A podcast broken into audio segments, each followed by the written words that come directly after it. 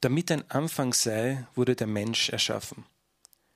Mit diesem Zitat von Augustinus möchte ich euch zu einer weiteren Episode des philosophischen Experiments begrüßen, im Medium unterwegs zum Denken. Wir begeben uns in dieser Sendung gewisserweise an den Anfang, der, wie Augustinus sagte, mit dem Menschen zusammenhängt.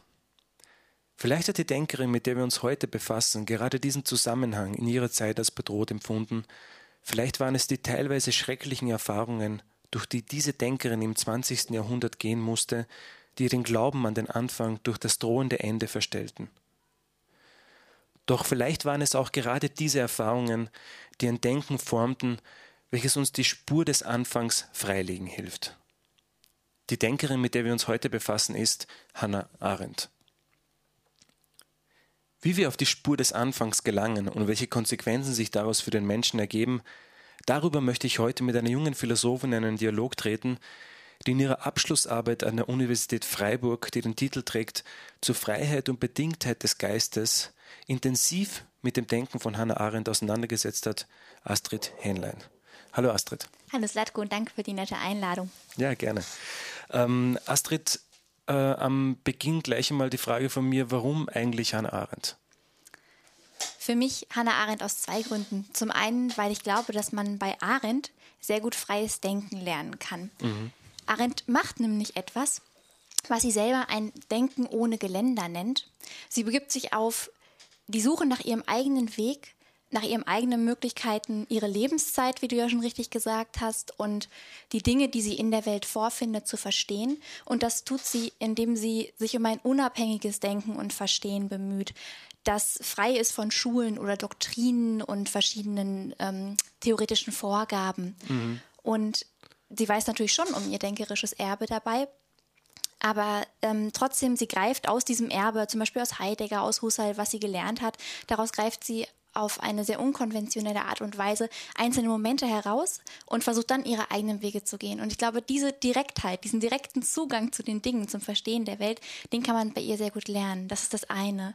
Und das andere ist, dass ich habe den Eindruck, hinter allem, was sie sich überlegt, ja. Hinter allen Themen, mit denen sie sich auseinandersetzt, sei es mit Totalitarismus, mit der Revolution, mit verschiedenen Tätigkeitsformen des Menschen, stehen sehr existenzielle, elementare Fragen, die eigentlich ansteckend wirken, die jeder so ein bisschen, die jeden umtreiben, mit denen man sich mal gut ein Leben lang auseinandersetzen kann.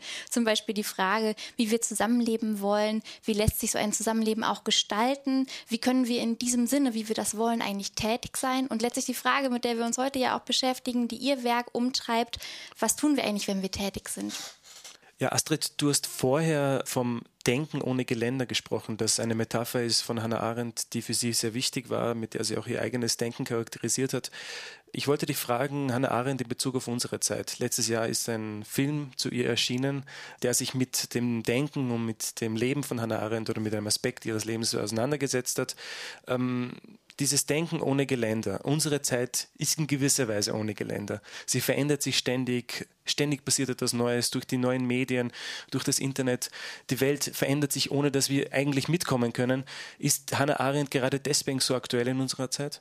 Ja, würde ich schon sagen. Sie ist ja die Denkerin des Traditionsbruches und ich denke gerade über diesen Traditionsbruch, der im 20. Jahrhundert passiert ist durch die historischen Ereignisse, vor allen Dingen für sie wichtig den Nationalsozialismus, haben wir eigentlich das Geländer verloren. Diese Haltlosigkeit, die du beschreibst, die würde sie genau da verorten, also im 20. Jahrhundert. Und ab da gibt es eben diese Geländer nicht mehr. Auch ideengeschichtlich fällt es einem schwer, sich mit Großideologien ähm, zu identifizieren, sich damit, damit wirklich anzufreunden. Und da ist Denken ohne Geländer, denke ich, sehr hilfreich. Weil sie schreibt ja an, äh, also in, in diesem äh, Werk Hannah Arendt, Ich will verstehen, der im Biber Verlag erschienen ist, da ist so eine Konfrontation, in gewisser Weise ein Dialog, den, äh, der da zusammengestellt wurde. Und hier geht es darum, dass Hans Jonas einmal sagt, Hans Jonas auch ein Freiburger Philosoph, der mit dir studiert hat, wo Hans Jonas sagt, wir müssen in gewisser Weise so ein erstes Prinzip wieder haben, damit so etwas nicht passiert, was geschehen ist. Und du hast ja vorher den großen Umbruch des Nationalsozialismus angesprochen und äh, Arendt wehrt sich dagegen denken. Sie sagt, dann müssten wir einen neuen Gott wieder erfinden. Und genau. Arends Lösung wäre sozusagen selber denken. Selber denken. Ich habe jetzt Hans Jonas angesprochen, ein äh, Studienkollege von ihr. Sie hat ja bei Martin Heidegger hier in Freiburg studiert. Könntest du ein bisschen uns was von der Biografie von Hannah Arendt erzählen? Wer ist diese Hannah Arendt und was macht ihr Leben so besonders so interessant? Ja, Hannah Arendt hat ja 1906 bis 1975 gelebt. Sie hat Philosophie, griechische Philologie und Theologie in Freiburg, Marburg und Heidelberg studiert. Unter anderem hat sie ja studiert bei Lehrern wie Martin Heidegger, Jaspers, Husserl. Also ganz großen Namen ganz in dieser großen, Zeit. genau, ja. Die haben sie auch sehr geprägt und ihr Denken sehr geprägt. Mhm. Und ähm, sie kommt dann aber auch schon während ihrer Studienjahre in den 20er und 30er Jahren immer mehr in Kontakt mit dem Nationalsozialismus. Als Jüdin erfährt sie immer mehr Repressionen und ähm, beginnt auch sich mit politischen Themen mehr auseinanderzusetzen. Vorher sagt sie selber in mehreren Briefen, das hätte sie nicht interessiert, Ja. aber jetzt wird ihr das im Prinzip aufgedrängt, ihr und ihrem Leben. Und auch wissenschaftlich setzt sie sich dann mit der deutsch-jüdischen Assimilation auseinander. Das ist interessant, weil ich meine, sie gilt ja als eine der größten politischen Denkerinnen Ja. des 20. Jahrhunderts dann. Obwohl sie selber ja sagt, äh, das hat sie eigentlich nicht interessiert. Genau, ja, eigentlich hat sie es nicht interessiert. Eigentlich kommt sie sehr stark aus einer sehr abstrakt denkenden Philosophie. Aber sagen wir mal, sie hat eine zwangsmäßige Erdung erfahren Okay. durch, durch diese Erlebnisse, die sie da hatte.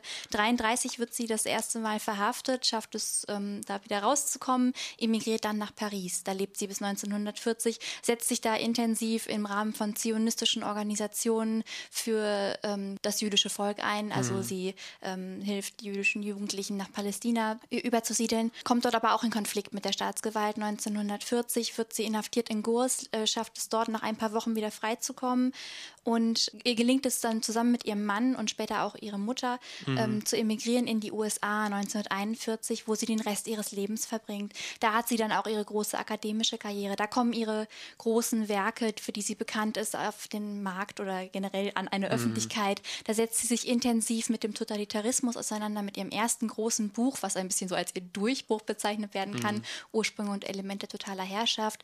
Da ähm, schreibt sie die Vita Activa als ihr philosophisches Hauptwerk, wenn man so möchte, über das wir ja auch noch reden werden.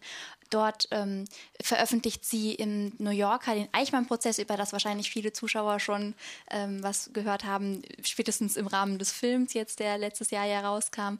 Und dort schreibt sie dann auch ihr Spätwerk, was so die geistigen Tätigkeiten mehr in den Blick nimmt. Trotzdem verliert sie nie den Bezug zu Deutschland. 1949 macht sie die erste Europareise, versucht es aufzuarbeiten, greift alte Kontakte wieder auf, fühlt sich immer noch verbunden zu diesem Land, hat aber nicht das Bedürfnis zurückzukehren. Sie ist in Amerika sehr gut angekommen, kann man vielleicht sagen. Ja, Astrid, du hast ja vorher erwähnt, die Vita Activa als eines der großen Werke von Hannah Arendt, als du hast gesagt, das philosophische Hauptwerk von ihr. Sie selber hat sich ja im Interview mit Gauss, das ganz berühmte Interview, nicht als Philosophin bezeichnet. Warum eigentlich? Ja, also Arendt bezeichnet sich selber als politische Theoretikerin und sagt auch eben in diesem Interview, dass sie der Philosophie endgültig Valet gesagt hat.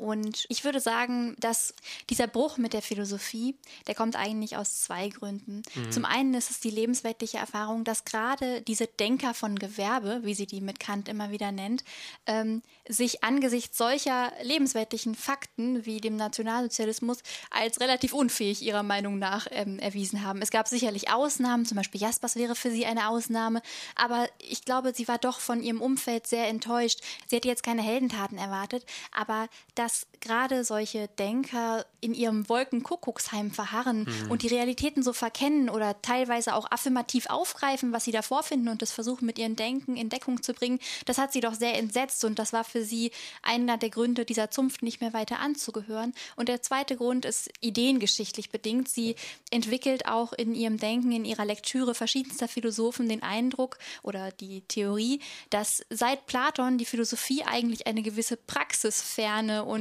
Politik und Weltfeindlichkeit ähm, mit sich bringt, der sie nicht angehören möchte. Ihr Denken ist vielmehr eine Sorge um die Welt, die sie akut bedroht sieht, wie du sehr richtig gesehen hast, und ein, eine Liebe zur Welt. Der Arbeitstitel von Vita Activa war auch eigentlich mal Amor Mundi. Ah, okay. Und ähm, diese, diese Liebe zur Welt, äh, sie bringt ja, du hast jetzt gerade Kant erwähnt und der zweite Philosoph, der für sie ganz wichtig ist aus der Antike, ist Sokrates, der das eigentlich macht, wie sich das Arendt vorstellt, oder? Das Denken. Ja, genau. Sokrates, genau, als derjenige Denker, der den Dialog lebt und den auch, deswegen ist er für sie auch so ein dankbares Beispiel, äh, in die Welt hinausträgt. Der sozusagen das Denken für sich praktiziert, so wie sie sich das Denken auch vorstellt, darauf kommen wir ja später noch, ähm, aber trotzdem den anderen auch zeigt, wie es geht, das entwickelt. Das ist für sie, glaube ich, das ist so ein Paradebeispiel, ein Idealtyp. Sie arbeitet viel mit Idealtypen, ein Idealtyp des Denkens, ja.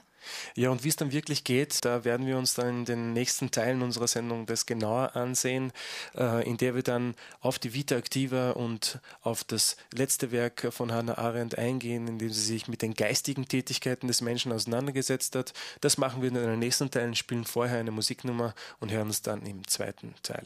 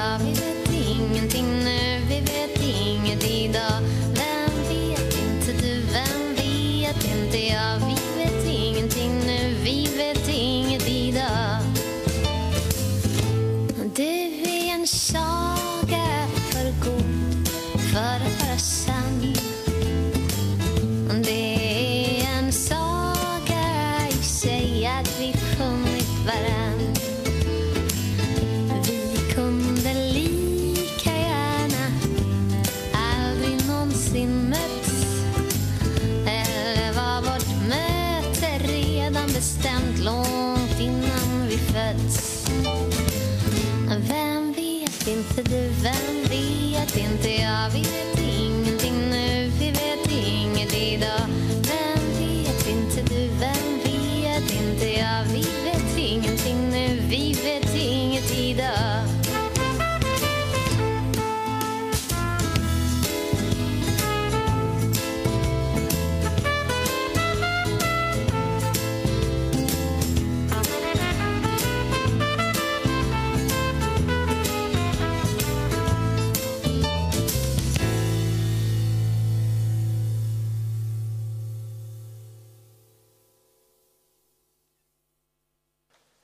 Ja, liebe Menschen, willkommen zurück zum zweiten Teil des philosophischen Experiments, äh, in dem wir uns heute mit der Freiburger Philosophin Astrid Hähnlein äh, auf die Spur des Denkens von Hannah Arendt begeben.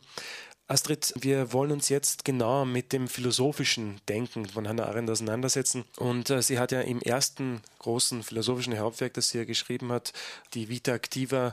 Kannst du uns das ein bisschen erklären? Was geht es ihr da in dieser Vita Activa? Was will sie uns da zeigen? Also in der Vita Activa geht es ihr darum herauszustellen, was wir eigentlich, wenn wir weltlich aktiv tätig sind, tun. Mhm. Sie grenzt das ab von einer anderen Art des Tätigseins, nämlich von der Vita Contemplativa. Mhm. Das sind die Tätigkeiten, mit denen wir uns beschäftigen, wenn wir geistig tätig sind. Sie möchte denen gegenüber die Vita Activa, die weltlich aktiven Tätigkeiten profilieren, arbeiten, herstellen und handeln. Sie geht davon aus, dass gerade diese weltlich aktiven Tätigkeiten in der Ideengeschichte, in der Tradition immer zugunsten der Vita Contemplativa, also eines vermeintlich höheren geistigen Lebens, immer zurückgedrängt wurden, nicht wirklich mhm. beachtet wurden. Aber sie hat den Eindruck, dass es gerade diese Tätigkeiten sind, vor allen Dingen die letzte, das Handeln, die ihr wichtigste Tätigkeit, die eigentlich für die Welt zentral sind. Hängt das auch vielleicht damit zusammen, dass sie gerade deswegen keine Philosophin oder sich jetzt nicht als Philosophin sieht, weil gerade die Philosophen äh, immer eben von dieser kontemplativen Tätigkeit kommen und äh, so tun, wie wenn das das Wichtigste der Welt wäre? Genau, das ist ihr Punkt so ein bisschen, dass nämlich eben das Handeln immer als so eine notwendige Pflicht verstanden wird oder so interpretiert sie zumindest viele, viele Autoren, dass das als eine notwendige Pflicht wäre, die man tut, um dann mehr Zeit zu haben, um kontemplativ tätig zu sein. Mhm. Aber so sieht sie es gerade nicht. Sie sieht es gerade so, dass es schon das existenziellste ist oder das menschlichste, sich handelnd einzubringen. Also um das nochmal auf den Punkt zu bringen, Hannah Arendt trennt zwei ähm, gewisserweise Formen des Tätigseins. Einmal die Vita kontemplativer und die Vita aktiver. Genau, die Vita kontemplativa, Vita aktiver. Und wir beschäftigen uns jetzt in diesem Teil aber mit der Vita aktiver. Genau. Und die setzt sich für Hannah Arendt zusammen. Du hast ja vorher erwähnt, aus drei Tätigkeiten, nämlich Arbeiten, Herstellen und Handeln. Was bedeutet das jetzt gerade? Wie kommt sie gerade auf diese drei? Und äh, kannst du mal ein bisschen was zu diesen drei sagen? Fangen wir einfach mal mit Arbeiten an. Was bedeutet Arbeiten für Hannah Arendt? Also das drei, um es kurz mal vorwegzuschieben, ja. das sind drei Grundtätigkeiten. Also mhm. man ist natürlich, wenn man sich jetzt überlegt, was tut man so den ganzen Tag? Man geht spazieren, man isst und so aber sie bricht das herunter im Prinzip. Mhm. Sie kommt ja immer aus der Welt her, also sie schaut sich an, was tun wir so, wenn wir tätig sind und sie findet in unseren ganzen kleinen Tätigkeiten die Grundstruktur von drei Tätigkeiten, arbeiten, mhm. herstellen, handeln. Das ist so die eine Wurzel, wo sie die hernimmt und die andere ist immer, machen wir uns nichts vor, bei ihr ist es immer die griechische Antike. Das ist ein sehr bildungsbürgerlich, sehr klassisches Denken, was wir da vorfinden. Also es ist immer, sie sieht diese drei Tätigkeiten schon bei antiken Denkern und im antiken Leben als die weltlich aktiven Tätigkeiten. Und sie geht auch davon aus, dass eigentlich wenn ich von Antike rede, rede ich immer vom Ante Athen, im, ähm, von der athenischen Polis im 5. Mhm. und 4. Jahrhundert vor Christus. Ähm, und sie geht davon aus, dass da auch durchaus das Handeln als höchstes geschätzt wurde. Und sie möchte eigentlich genau so eine Hierarchisierung der Tätigkeiten wieder profilieren. Welche wäre das? Welche Hierarchisierung wäre das? Also das ähm, Arbeiten als, als, niedrigstes geschätzt wird, dann das Herstellen und als höchstes auf jeden Fall das Handeln. Mhm. Und die Vita Contemplativa daneben steht, also gar nicht jetzt höherwertig oder geringerwertig mhm. ist, aber einfach daneben steht als ein völlig anderer Bereich menschlichen Tätigseins. Das Arbeiten, sie äh, sagt an einer Stelle, dass das Arbeiten in gewisser Weise sich ständig wiederholt, ja. ist charakterisiert durch die Wiederholung. Wie können wir uns das jetzt vorstellen? Genau? Also Arbeiten, ich denke, das ist vielleicht noch am einfachsten nachzuvollziehen für jeden ist diejenige Tätigkeit, der ich nachgehe, um meinen natürlich biologisch-körperlichen Bedürfnissen, den natürlichen Zwängen ein bisschen, in die ich eingebunden bin, um denen gerecht zu werden. Mhm. Und das mache ich ja nun, wenn ich mich als Animal Laborans, also als Arbeitender verstehe, eigentlich zyklisch die ganze Zeit. Sprich, ich gehe zu meinem Beruf, um dort Geld zu verdienen, um das auszugeben, um mich mit Lebensmitteln und Kleidung zu versorgen und mir eine Wohnung zu leisten, um mich da abends zu regenerieren mhm. und am nächsten Tag wieder arbeiten zu gehen. Das also, ist ein Zyklus, der uns ins Leben einbindet. Man hört nie auf, Hunger zu haben. Ja, ganz genau. Und man muss auch immer wieder schlafen, um wieder arbeiten zu können. Wenn man sich als Animal Laborans versteht, dann ist man immer in diesen natürlichen Lebensprozess eingebunden, auch in diese Zwänge des Lebensprozesses eingebunden. Und die zweite Tätigkeit wäre dann das Herstellen. Was unterscheidet jetzt das Herstellen vom Arbeiten? Weil wenn man sich so äh, landläufig die Leute auf der Straße fragen würde, dann wäre diese Unterscheidung ja gar nicht so eindeutig und so klar wahrscheinlich. Ja, das stimmt. Also am besten, es hat verschiedene äh, Aspekte bei ihr, aber am klarsten wird es, finde ich, immer, wenn man sich vorstellt, was bringt jetzt eigentlich das Arbeiten konkret hervor und was bringt das Herstellen hervor. Und das Arbeiten äh, bringt immer Sachen, die nennt sie Konsumgüter mit Lok. Das heißt Dinge, die ich schnell konsumieren muss, weil die sonst schlecht werden. Also ich kaufe mir letztlich Brot von meinem erarbeiteten Geld Geld und das muss ich nun mal schnell verzehren. Und im Gegensatz dazu ist das Herstellen, das Produzieren von Dingen, die eine längere Haltbarkeit aufweisen. Das sind ganz plastisch, wie man es sich vielleicht auch denken würde. Das sind Stühle, das sind Häuser, das sind ähm, ganze Stadtteile, das sind Dinge, die uns in der Welt einrichten. Das ist eigentlich so die ähm, übertragene Leistung der Herstellenstätigkeit und die uns überdauern und die den Rahmen jeder anderen menschlichen Tätigkeit herstellen. Und die dritte Form, und ich glaube, das ist jetzt die, die wichtigste Form, wäre das Handeln. Also wir haben jetzt Arbeiten gehabt, eine zyklische Bewegung, wir mhm. müssen sehen, dass wir jeden Tag was zu essen haben mhm. und so weiter. Dann wäre das Herstellen, das hat in gewisser Weise einen Anfang und ein Ende, ähm, wie zum Beispiel ich würde mal sagen, Stühle, Schuhe und so weiter. Und das Handeln, äh, was charakterisiert das Handeln? Ich glaube, dass das Handeln ja für Hannah Arendt dasjenige ist, was uns in gewisser Weise auch zu Menschen macht, oder? Genau, ja. In der Art und Weise, wie ich handle, zeige ich eigentlich, was ich für ein Mensch bin und dass ich überhaupt ein Mensch bin. Handeln bedeutet für sie eine Initiative ergreifen, etwas Neues in, die, in der Welt beginnen. Mhm. Du hattest das anfangs schon gesagt, wir suchen nach dem Neuen und ich würde sagen, im Handeln realisieren wir das Neue. Das ist die Möglichkeit, etwas sich sprechend und aktiv durch Agieren zwischen Menschen einzubringen. Konkret, lass uns das ein bisschen unterfüttern, zum Beispiel durch Demonstrationen, durch Podiumsdiskussionen, durch Leserbriefe, durch all diese Arten, wie ich sage, ich möchte diese, diesen Zwischenraum, der ihr sehr wichtig ist, der sich in dem hergestellten objektiven Raum zwischen Menschen auch darstellt, mhm. ähm, den, diese Welt, die zwischen uns ist, die möchte ich gern gestalten. Und zwar möchte ich das, indem ich diese Position vertrete auf der Podiumsdiskussion oder indem ich auf der Demonstration mich einbringe, handelnd. Ist Handeln immer verbunden mit anderen Menschen? Ja, das ist ganz wichtig für Sie. Handeln ist erstmal unterschieden durch die ersten beiden Tätigkeiten dadurch, dass es gänzlich frei ist. Die ersten beiden Tätigkeiten gehen beide auf ihre Art einer Notwendigkeit nach. Und das Handeln ist etwas, das mache ich ganz aus mir. Ich könnte das ja auch gut lassen. Ich kann ja auch einfach zu Hause bleiben. Ich kann ja auch einfach den Mund halten, mhm. wenn es darum geht, wie wir jetzt unser politisches Zusammenleben gestalten wollen.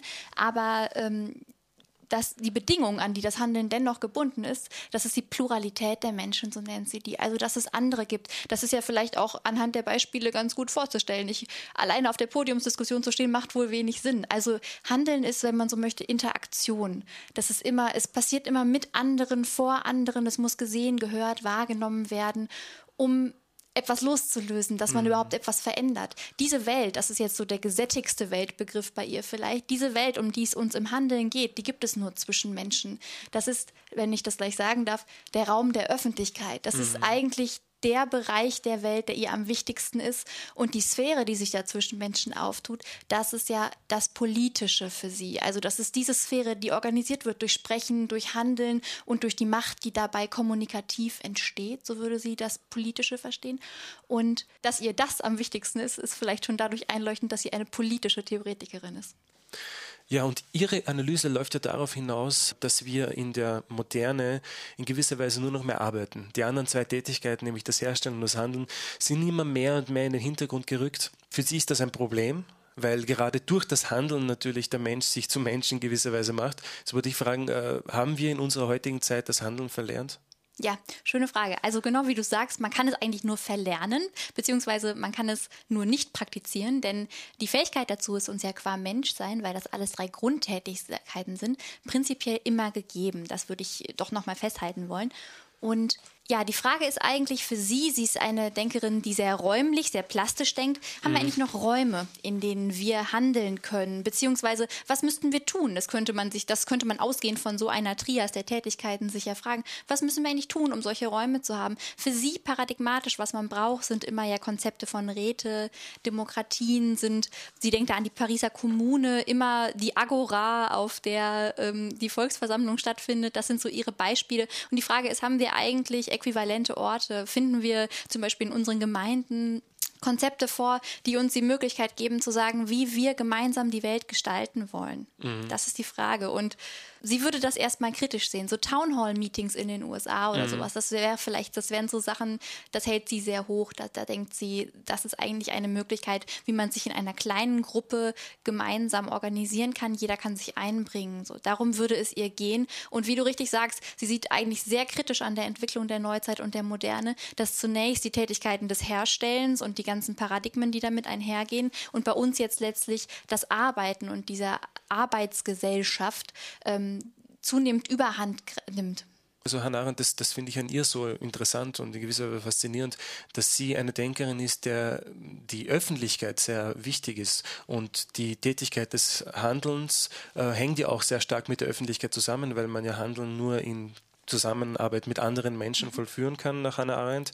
Ähm, ich habe da ein Zitat, in dem sie einmal geschrieben hat, äh, nämlich anlässlich einer Festrede für ihren Lehrer, nämlich Jaspers, hat sie einmal geschrieben, Gewonnen wird die Humanität nie in der Einsamkeit und nie dadurch, dass einer sein Werk der Öffentlichkeit übergibt. Nur wer durch sein Leben und seine Person das Wagnis der Öffentlichkeit nimmt, kann sie erreichen. Wie würdest du das einschätzen? Also Hannah Arendt, dass die Denkerin, die für die die Öffentlichkeit so wichtig ist, man hört das eigentlich sehr selten in der Philosophie. Ja, genau. Sie Hängt das auch damit zusammen, dass sie sich nicht als Philosophin sieht, sondern als politische Theoretikerin? Ja. Deiner Meinung nach? Ich denke, es hängt mit ihrer Liebe zur Welt zusammen. Ne? Diese mhm. Öffentlichkeit, das ist ja eigentlich die menschlich aus, der menschlichst ausgeformte Bereich der Welt.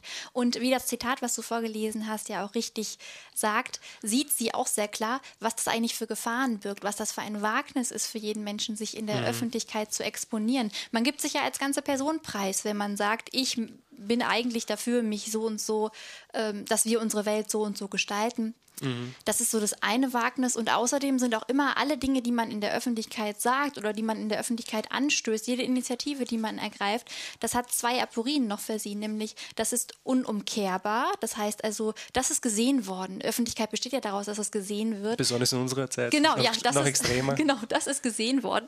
Und was daraus folgt, ist unvorhersehbar. Das heißt, ich kann überhaupt nicht wissen, was daraus der Mensch, der danach die, den Raum verlässt, eigentlich für sich mitnimmt oder was daraus gemacht wird wird, wie die nächste Generation das interpretiert. Das sind alles so Unwägbarkeiten des Handelns. Sie sieht die Gefahren der Öffentlichkeit oder die Wagnisse, die damit einhergehen, wenn man die Öffentlichkeit mitgestaltet, sehr deutlich. Und vielleicht kann man sagen, gerade deswegen ist es umso wichtiger, sich mit einzubringen. Denn wer sich nicht einbringt, ist letztlich darauf angewiesen, zu schauen, wie sich andere einbringen und wie andere es gestalten. Aber es ist eine angenehme Position, wenn man sich nicht, also in nur, nur vorläufig angenehme Position, wenn man sich nicht einbringt, wenn man dann sozusagen selber nicht äh, handeln muss.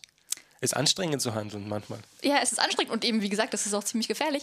Es ist halt die Frage, was einen als Menschen dann noch groß ausmacht. Also ob ich. Äh, genau Für Hannah Arendt wäre das die Frage wahrscheinlich, oder? Genau. Ist man dann kein Mensch mehr, wenn man nicht handelt oder wenn man sich äh, bewusst äh, vom Handeln distanziert? Schöne Frage. Arendts Denken ist keine Anthropologie. Also, was mhm. heißt, man ist kein Mensch mehr. Solche abstrakter mag sie gar nicht, wie der Mensch. Sondern man würde vielleicht vielmehr umgekehrt mit Arendt sagen, wie man als Mensch ist, was man für ein Mensch ist, das zeigt sich in der Art, wie man handelt. Ah, okay. Also sogar nicht ein, ein, ein Nicht-Handeln ist auch ein Handeln. Ja, durchaus. Jedes Handeln, das sehen wir vor allen Dingen, wenn wir uns später die geistigen Tätigkeiten anschauen.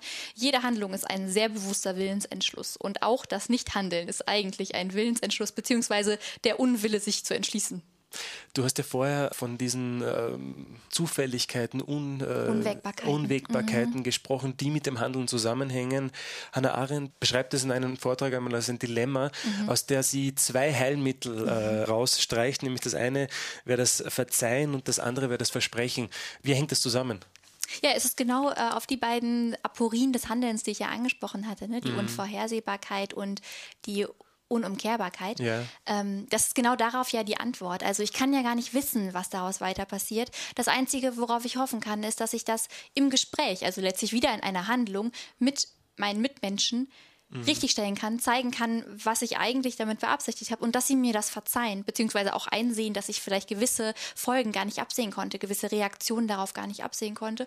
Und Versprechen ist dann halt die Möglichkeit zwischen Menschen, auch eben in so einem kommunikativen Raum der Gemeinsamkeit, des Zwischeneinander, des Politischen, mhm. ähm, zu planen, wie man eigentlich gemeinsam weiter die Zukunft gestaltet, auch wenn das unwägbar ist, wenn äh, eben in dieser Sphäre sehr viel passieren kann, was immer völlig spontane, eigentlich unwahrscheinliche Anfänge sind, ähm, dann ist das Versprechen doch eine Möglichkeit, diese, diese Unwahrscheinlichkeit, diese ständige Latenz in diesem Bereich ein wenig zu überbrücken, beziehungsweise zumindest das, die Absicht zu erklären, die man gemeinsam haben kann.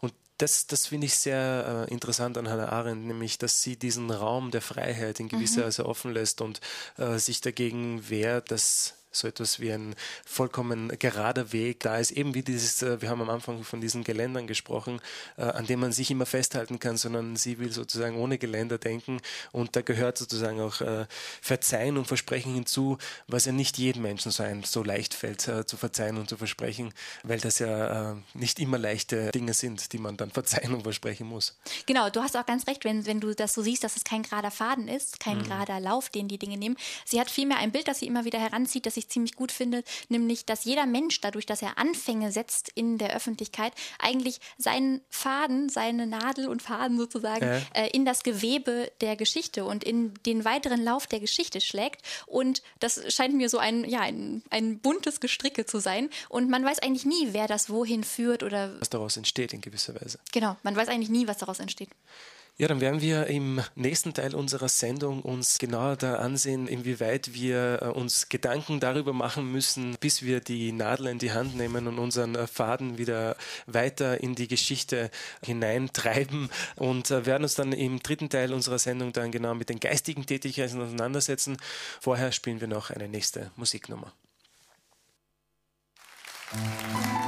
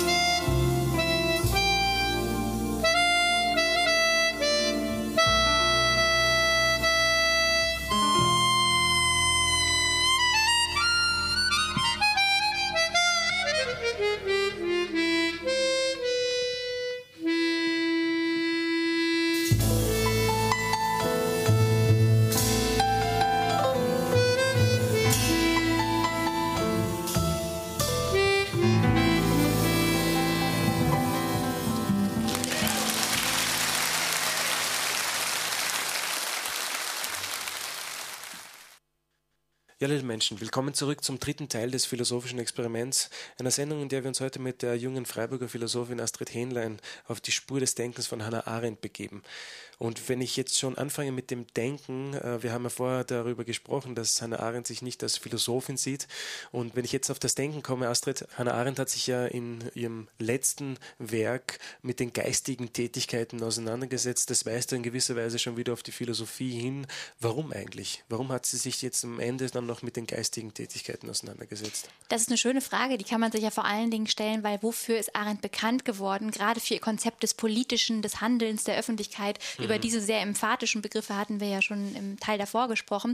Und sie sagt selber auch, dass in den Anfang der 70er Jahre, dass das jetzt für sie ein Punkt ist, wo sie sich mit transpolitischen Dingen, so sagt sie es, beschäftigen möchte. Und in der älteren Forschung ist immer wieder diskutiert worden, ob es jetzt einen Bruch im Werk gibt. Aber eigentlich würde ich das nicht sagen, weil sie schon in der Vita Activa immer wieder davon redet, dass die eigentlich tätigste Tätigkeit diejenige ist, die wir tun, wenn wir nichts tun. Daraus strickt sie später dann die geistigen Tätigkeiten.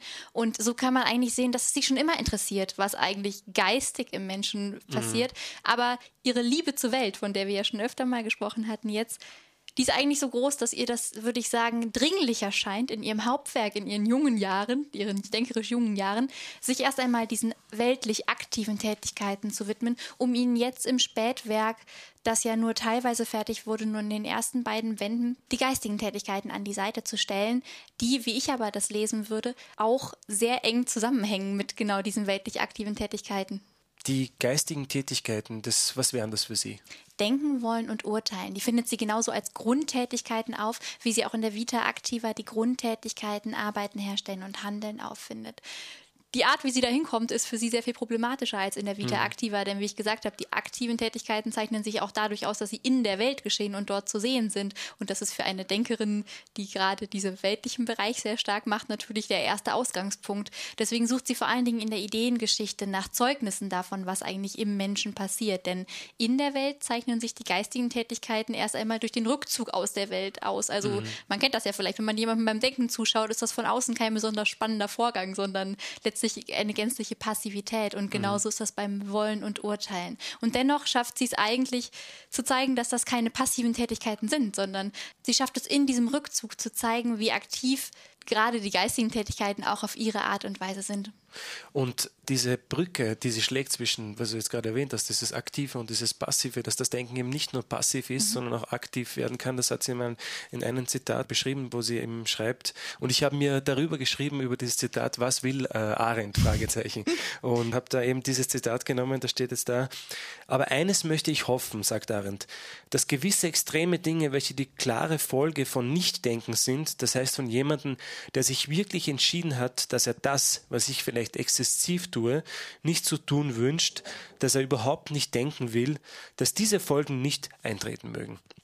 Und hier sieht man, dass sozusagen diese Brücke besteht, sehr wohl besteht für sie zwischen diesem passiven Denken und diesem aktiven äh, Leben. Ja, genau. Das Denken charakterisiert sie ja erstmal als den inneren Dialog mit sich selbst. Und in diesem Dialog bin ich eigentlich auf einer ständigen Sinnsuche. Mhm. Das ist für sie so erstmal die Art, wie man das Denken bestimmt. Und kann man raus aus dieser Sinnsuche?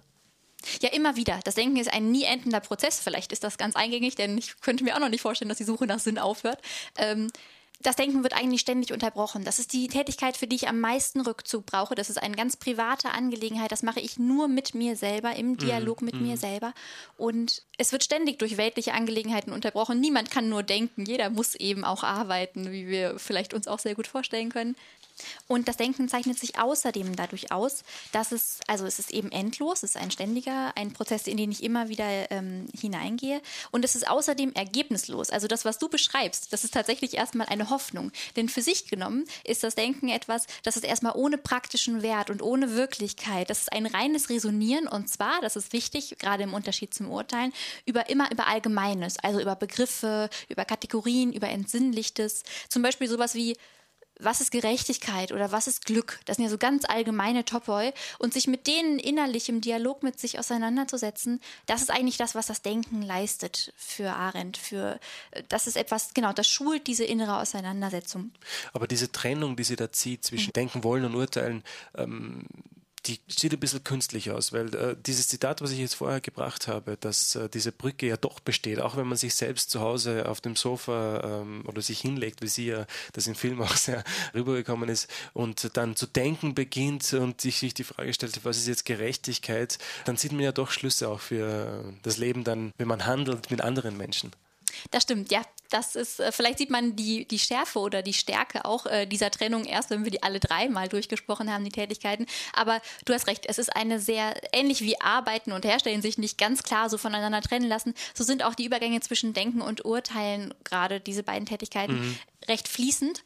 Und dennoch ist es vielleicht gerade dieser, dass das Denken so kein Resultat hervorbringen muss mhm. und dass es so völlig ein Raum ist, in dem ich einfach nur mich mit etwas um seiner selbst willen auseinandersetze. Ja. Ich würde schon sagen, dass das vielleicht ein Wert des Denkens ist, den sie da versucht, ein, ein bisschen eine Freiheit des Denkens, was sie versucht ähm, offen zu halten, diesen Raum. Denn das Urteilen, wenn, wie wir später dann gleich sehen werden, hat schon durchaus ein Produkt. Wobei man auch sagen muss zum Denken, wenn ich das noch einwerfen darf, ja. dafür, dass sie sagt, das ist so völlig ergebnislos, ist es eigentlich erstaunlich produktiv. Ja. Denn es bringt unter anderem, das ist auch für, wenn man sich überlegt, welche faktisch weltliche Bedeutung es auch haben könnte, sehr interessant. Es bringt unter anderem das Gewissen hervor. Denn nur wer gewohnt ist, sich mit sich selbst in diesen Dialog zu begeben, sich in sich selbst zurückzuziehen und mit sich ins Gespräch zu kommen, der kann auch darauf, bei dem kann man darauf setzen, dass der jemanden zu Hause hat, der, wenn er sich fraglich verhalten hat oder eine Art verhalten hat, die er mit sich selbst nicht in Einklang bringen kann, sagt mhm. man vielleicht besser,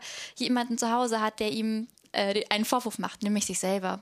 Das ist so das Erste, würde ich sagen. So, sie nennt das ein Nebenprodukt des Denkens. Aber eigentlich hat das Denken ja kein Produkt. Was ist jetzt eigentlich der Unterschied zwischen dem zweiten, äh, zwischen der zweiten geistigen Tätigkeit? Also wir haben jetzt das Denken uns angesehen, jetzt kommen wir zum Wollen. Ähm, was macht das Wollen dann aus? Das Wollen ist auch eine innere Dualität, also wie ich. Äh, würde ich nämlich jetzt auch sagen. Ja, genau, äh, genau. Das Wollen ähm, ist für sie so das geistige Vermögen der Spontanität und Freiheit. Mhm. Also das ist die Tätigkeit, die, in der ich in mir drin zu einem Willensentschluss mich halt selber entschließe, mich selber forme, mir selber überlege, wie ich eigentlich, was ich möchte, was ich will. Mhm. Und das geschieht in seiner Vollzugsform so, dass sich immer, wenn sich ein Wille einstellt, direkt auch ein Gegenwille Wille einstellt. Und die liegen so lange in einem Zwist miteinander, also nicht in einem freundlichen Dialog wie das Denken, sondern in einem Zwist und kämpfen gegeneinander und wägen gegeneinander ab. Ja. Ähm, bis ich mich entschließe. Und dieser Entschluss ist für Aaron, das ist sehr interessant, immer eine Handlung, eine Tathandlung. Das braucht immer eine weltliche Realisierung. Also wollen passiert durchaus geistig in mir und dafür muss ich mich auch zurückziehen, um meinen Willen zu finden. Mhm. Aber dieser Entschluss, der, lässt, der realisiert sich erst im, in weltlicher Umsetzung. Ich nehme dafür immer gerne ein recht plattes Beispiel, was ich aber ganz anschaulich finde wenn wir uns zum Beispiel vornehmen, am nächsten Morgen früh aufzustehen. Ja. Dann hören wir morgens den Wecker klingeln und haben immer noch den Willen, früh aufzustehen, um etwas zu schaffen, von mir aus auch um äh, etwas Politisches zu tun. Äh, aber in dem Moment, in dem wir aufstehen wollen, wird sich doch ich denke, das kennen die meisten Menschen auch ein Gegenwille, nämlich der Wille liegen zu bleiben, auftun. Und diese Wille liegen jetzt, beiden Willen liegen jetzt so lange im Streit miteinander, bis ich etwas tue, nämlich entweder aufstehe oder nochmal den Wecker stelle. Bis der eine Wille dann wirklich aufsteht. Genau. Ja. Ja, ähm, und die, die dritte äh, ähm, Tätigkeit, die dritte geistige Tätigkeit, das ist ja die Tätigkeit, die sie am Ende ihres Lebens nicht mehr fertig wurde zu beschreiben, nämlich das Urteilen. Was macht das Urteilen jetzt so besonders bei diesen drei Tätigkeiten? Oder ist das überhaupt besonders? Ja, das Urteilen ist ja genauso wie das Handeln der Fluchtpunkt der Vita Activa ist, der Fluchtpunkt ihres Spätwerks, des geistigen Tätigseins. Okay. Und das Urteilen ist ähm, die Fähigkeit, sich mit Besonderem, sich, Besonderem, sich mit weltlich Konkretem auseinanderzusetzen. Mhm.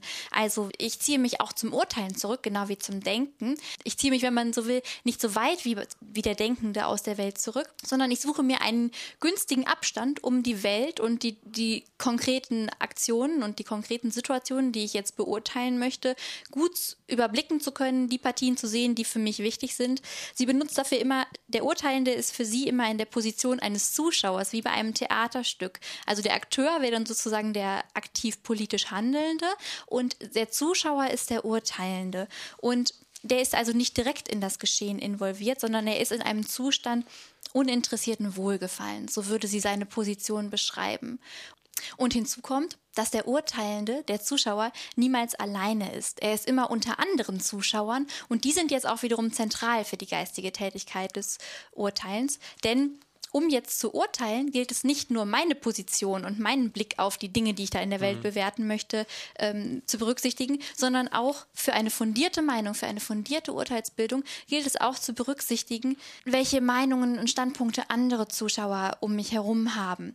Also das ist ja interessant, weil äh, in der Vita Activa ist ja das Handeln auch dadurch charakterisiert, dass es mit anderen Menschen nur funktioniert und genauso in den geistigen Tätigkeiten. In den geistigen Tätigkeiten ist ja auch das Urteilen in gewisser Weise nur sinnvoll, wenn man es mit anderen Menschen äh, in Verbindung setzt. Genau, es ist im Prinzip auch nur möglich mit anderen Menschen, habe ich den Eindruck. Denn ich brauche die Kenntnis von anderen Standpunkten, um sie in meinen äh, in meine Urteilsfindung mit einfließen zu lassen, auch um meine Meinung abzugleichen mit anderen, damit es jetzt nicht allein aus meinen Interessen irgendwie eine rein subjektive ja. Sache bleibt.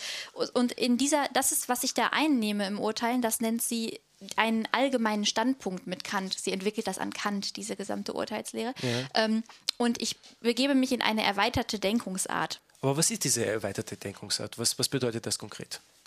Das bedeutet genau die Möglichkeit, sich zurückzuziehen. Das ist eigentlich die Position, in der der Urteilende ist. Die Möglichkeit, sich zurückzuziehen und andere Standpunkte mit einzubeziehen, seinen Horizont zu weiten. Dass ich setze ich in meinem Urteil, in meiner Urteilsfindung keinen subjektiven und keinen objektiven Standpunkt einnehme, sondern einen intersubjektiven, einen insofern erweiterten und so die Sache von verschiedenen Positionen aussehe. Lass uns mal ein Beispiel nehmen.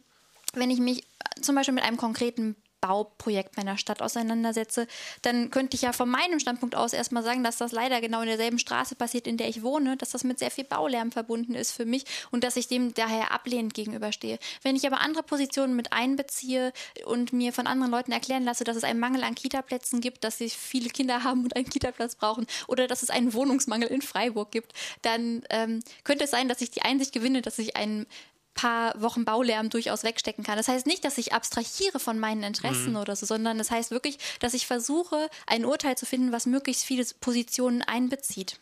Und wenn ich in diesem, diesem Beispiel, das du jetzt gerade erwähnt hast, wenn ich hier nur auf mich selbst mich verlasse, mhm. nämlich zu Hause sitze in der Couch und mir darüber Gedanken mache und eben nicht die Meinung von anderen einhole, um wirklich ein Urteil mhm. zu fällen, urteile ich dann auch, wenn ich ein Urteil fälle? Das ist eine gute Frage. Eigentlich ist es nur eine sehr subjektive Meinung. Meinungen und Urteile gehen bei ihr relativ, sehr, werden sehr eng geführt. Ich habe den Eindruck, es ist immer subjektiver und letztlich weltfremder, weil nicht kommuniziert sehr mhm. stark.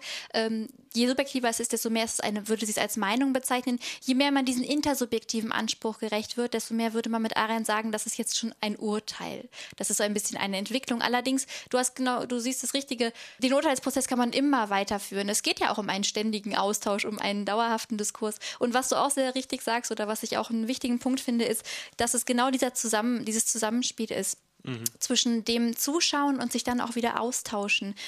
Auch was du schon angesprochen hast, dass, da, da sieht man, wie eng eigentlich Urteilen und Handeln zusammenliegen. Jeder Zuschauer hat auch immer das Potenzial zum Akteur, hat immer das Potenzial, sich mhm. einzubringen. Und so ist jeder Mensch sowohl urteilender als auch handelnder, beziehungsweise die beiden Tätigkeiten bedingen sich schon, wie man hier sieht.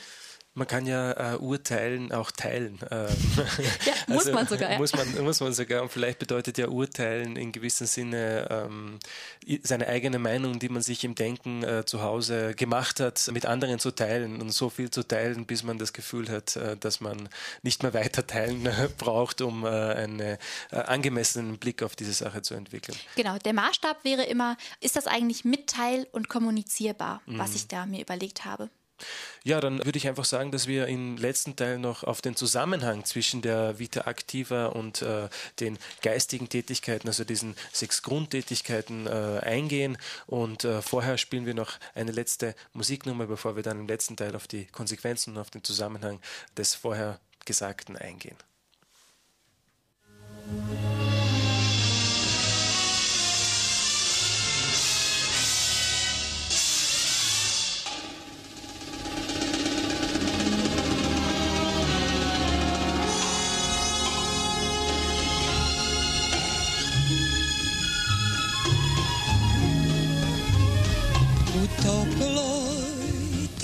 sobe još cigarete dve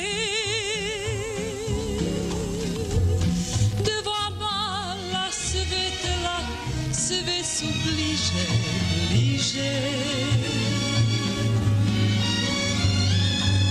Ta noć je stvorena za njih Taj san je snim i tako ti dve zvezde să ce poci na dalek stari put. U plavom staklu vaze tu negde ispod ruža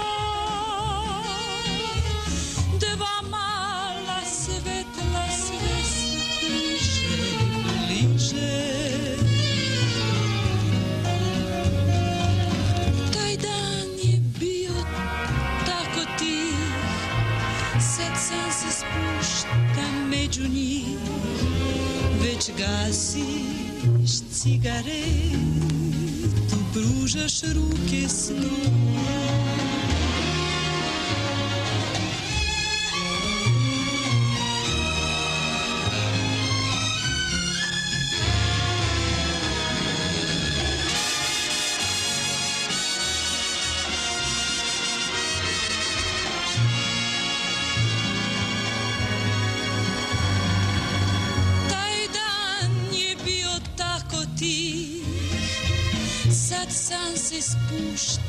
Spušta među njih i dve će zvezde poć na dalek stari put.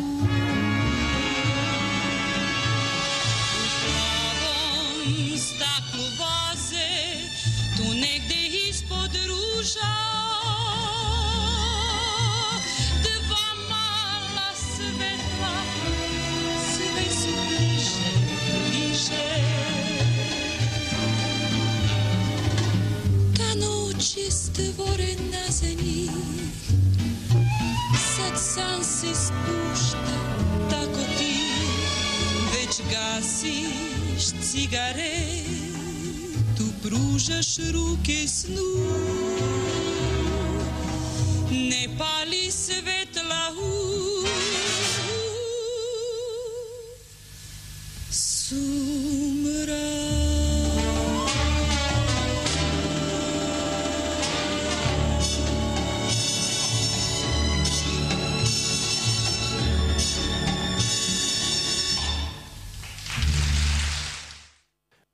Ja, liebe Menschen, willkommen zum letzten Teil des heutigen philosophischen Experiments, äh, in dem wir uns mit Astrid Hähnlein auf, dem, auf die Spur zu Hannah Arendts Denken begeben.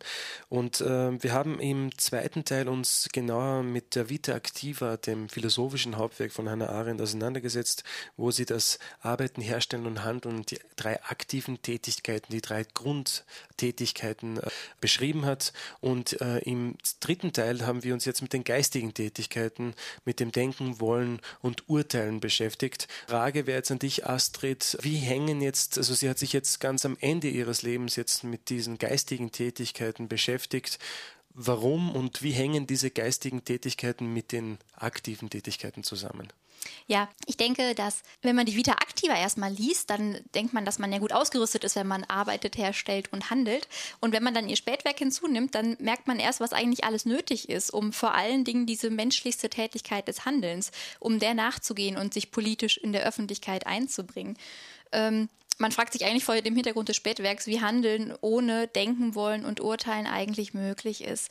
Bei dem Denken ist das vielleicht noch am schwierigsten nachzuvollziehen, denn das ist ja die Tätigkeit, wie wir gesehen haben, die sich am allermeisten zu sich selbst zurückzieht und auch im Allgemeinen verharrt. Trotzdem sagt Arendt, dass das Denken durch Implikationen politisch ist. Und darüber ist viel, spekuliert worden, weil sie das nicht, nicht wirklich ausbuchstabiert, diesen Punkt. Generell muss man sagen, das Spätwerk blieb ja unvollendet.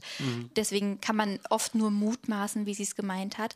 Aber ich habe mir es jetzt so auf den Begriff gebracht, Denken stört eigentlich. Ich glaube, Arendt hat letztlich die Hoffnung, dass Menschen, die denken, die manchmal innehalten, die, wie wir ja auch schon gesehen hatten, zu Hause ein Gewissen zu erwarten haben, das gegebenenfalls mit ihnen ins Gericht geht, doch vielleicht in brenzlichen Situationen nicht dazu neigen, mitzulaufen, nicht dazu neigen, einfach von anderen vorgegebene Dinge zu tun, die nicht blind, undurchdacht agieren. Und das ist ja immerhin eine eine Option, eine Möglichkeit, die in brenzlichen Situationen gegebenenfalls Katastrophen verhindern kann. Ich denke, das ist die Hoffnung, die wir in Bezug auf die Welt und in Bezug auf das menschliche Handeln vom Denken mitnehmen können. Im Gegensatz zum Denken hat das Wollen ja aber einen ganz konkreten weltlichen Bezug. Der, das Wollen drängt ja das Handeln geradezu auf. Es ist die Triebfeder zum Handeln. Jeder, jede Handlung ist ja eine Willensentscheidung letztlich. Das ist ja die Art und Weise, wie ich meinen Willen realisiere in der Welt. Und erst durch diese Realisierung in der Welt ist er für Arendt überhaupt in irgendeiner Form existent. Und das hat auch eine gewisse Schärfe, denke ich, denn vor diesem Hintergrund ist es, denke ich, überhaupt fraglich, ob es irgendeine Handlung geben kann, ohne dass der ein Willensentschluss vorweggeht. Ob das nicht eher dann ein passives oder stumpfsinniges Reagieren ist. Also so sieht man doch sehr klar, wie der, der, das Wollen das Handeln vorbereitet und somit beinahe direkten Einfluss auf die Welt hat, auf die Art und Weise, wie wir den Bereich des Öffentlichen und des Politischen, das Zwischenmenschliche gestalten. Aber mm, hat sie dann in gewisser Weise hier wieder einen Rückzug gemacht äh, auf, ihre, äh, auf ihren Beginn? Weil äh, so wie das jetzt aussieht, muss man ja vorher, um das Blatt zu sagen, denken, bevor man handelt. Und dann wären wir ja wieder bei den Philosophen, die ja immer gesagt haben, dass das Denken wichtiger ist als das Handeln. Vorher muss man darüber nachdenken, bevor man dann etwas, äh, etwas macht. Und sie hat ja ja, wie wir am Anfang äh, festgestellt haben, äh, in der Vita Activa genau das kritisiert an den Philosophen, dass sie das eben nicht berücksichtigen, dass das Handeln äh, oder die, die aktiven Tätigkeiten des Arbeiten, des Herstellen, des Handeln auch sehr bedeutend sind in, in diesem mm, Prozess des menschlichen Lebens. Ah, ich glaube, ich wäre vorsichtig, was man hier als vorher bezeichnet, weil Okay. wo kommen wir nach Arendt immer her? Wir kommen immer erstmal aus der Welt. Wir ziehen uns erstmal aus der Welt zurück. Das heißt, wir kommen aus diesem Handlungskontext. Wir haben hier erstmal Erfahrungen gesammelt und wir haben hier uns eingebracht oder zugeschaut erstmal. Und ich denke, von hier aus fangen wir erst an. Also dieses Vorher würde ich ein bisschen in Frage stellen. Ich glaube, von hier aus fangen wir erst an zu denken. Ich glaube, sie stellt die wirklich nebeneinander, die geistigen und weltlichen Also es ist gleichzeitig Es ist, sozusagen. ja, es ist gleichzeitig oder es ist zyklisch oder wie auch immer man das Bild genau zeichnen möchte. Aber ich würde hier kein Vorher ansetzen. Ich würde wirklich sagen, dass es gleichwertig ist und dass das Primat an Bedeutung immer beim Handeln liegt. Also sie würde trotzdem, du würdest trotzdem sagen, dass das, äh, dass die Vita Activa hier trotzdem noch ein bisschen äh, Vorrang hat. ge- Genau. Was man vielleicht eher sieht, Ja. ist, wie im Menschen all diese Tätigkeiten interagieren und alle nötig sind, um eigentlich handeln, tätig zu werden. Das ist vielleicht ein Punkt, den man aus ihrem Spätwerk, den man da rein interpretieren kann in ihr Spätwerk, der im Hauptwerk nicht besonders deutlich wurde. Da sind die Tätigkeiten ja auch sehr separat. Im Spätwerk sind sie auch separat dargestellt, aber wenn man sie, wenn man die sechs Tätigkeiten zusammennimmt, so würde ich das lesen, zeigt sich eigentlich, wie die Dinge zusammenspielen, wie es sich bedingt, wie diese komplette Isolation gar nicht funktionieren kann. Also ist das Handeln sozusagen an der Spitze der Pyramide. Wenn man so eine Pyramide zeichnen würde, Handeln und Urteilen. Handeln und Urteilen. Mhm. Und beide hängen ja mit der Öffentlichkeit zusammen. Beide sind eigentlich zwei Seiten einer Medaille. Was wäre denn dein äh, sagen wir, Fazit bei Arendt? Wie würdest du das sehen? Also das Urteilen und das Handeln hängen jetzt mit der Öffentlichkeit zusammen. Ist nicht selbstverständlich, dass eine Philosophin oder eine politische Theoretikerin, sie sieht sich ja nicht als Philosophin, so dezidiert darauf hinweist. Äh, Wie würdest du das einschätzen? Ist das was Besonderes für dich? Oder? Ich würde schon sagen, dass sie da sehr bewusst einen Fokus drauf legt und dass sie das auch charakterisiert als Denkerin, als politische Theoretikerin. Denn was sozusagen ihre Leitfrage, was tun wir eigentlich, wenn wir tätig sind, beantwortet, sind ja die sechs Grundtätigkeiten. Also wir arbeiten, wir stellen her, wir handeln, wir denken wollen und wir urteilen. Und worauf Arendt aber doch den Finger legt, ist, dass wenn wir das Ganze menschlich gestalten wollen, dieses Leben, dieses, dieses Tätigsein in dieser Welt, wenn wir das in einem freiheitlichen und einem unter dem Topos der Gleichheit stehenden Raum gestalten wollen, dann gilt es, diese Tätigkeiten auszurichten auf diese gemeinsame Welt, auf den Raum der Öffentlichkeit und auf die Sphäre des Politischen. Ja, und letztlich äh, meine, meine persönliche Frage an dich. Äh, ist für dich Hannah Arendt eine Philosophin? Ich habe, weiß Gott, kein so skeptisches Philosophenbild wie Hannah Arendt.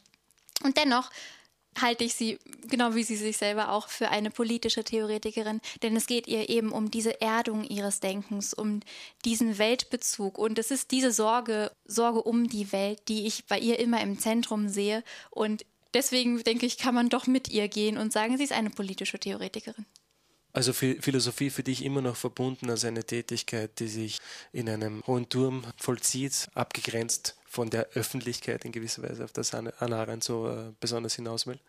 Nein, ich glaube, so eine Sendung wie diese hier zeigt ja zum Beispiel, dass Philosophie durchaus kommunizierbar ist und auch öffentlichkeitstauglich. Aber vielleicht Philosophie als eine Tätigkeit, die nicht den Primat auf Anwendbarkeit legt. Und das wäre doch für Arendt, glaube ich, sehr wichtig zu sehen, dass ihr gesamtes Denken eine Ausrichtung auf das, was sie in der Welt vorfindet, hat. Ja, Astrid, vielen Dank, äh, dass du heute mein Gast warst.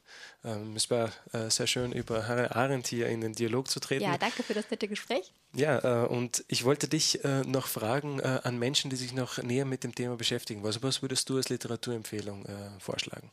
Ja, so als ersten Einstieg würde ich, glaube ich, die beiden Sammelbände Übungen im politischen Denken empfehlen, weil man da, glaube ich, wirklich sehr gut mit Arendt denken lernen kann. Und wenn man so ein bisschen über die Sendung hinausgehend wissen will, was man heute auch politisch-theoretisch aus ihrem Denken machen kann, wenn man aus, von diesem philosophisch-abstrakten wegnimmt, dann würde ich von Ben Habib die Rechte der anderen empfehlen. Ja, und ich würde empfehlen, Hannah Arendt, Ich will verstehen, Selbstauskünfte zu Leben und Werk, das im Piper Verlag erschienen ist.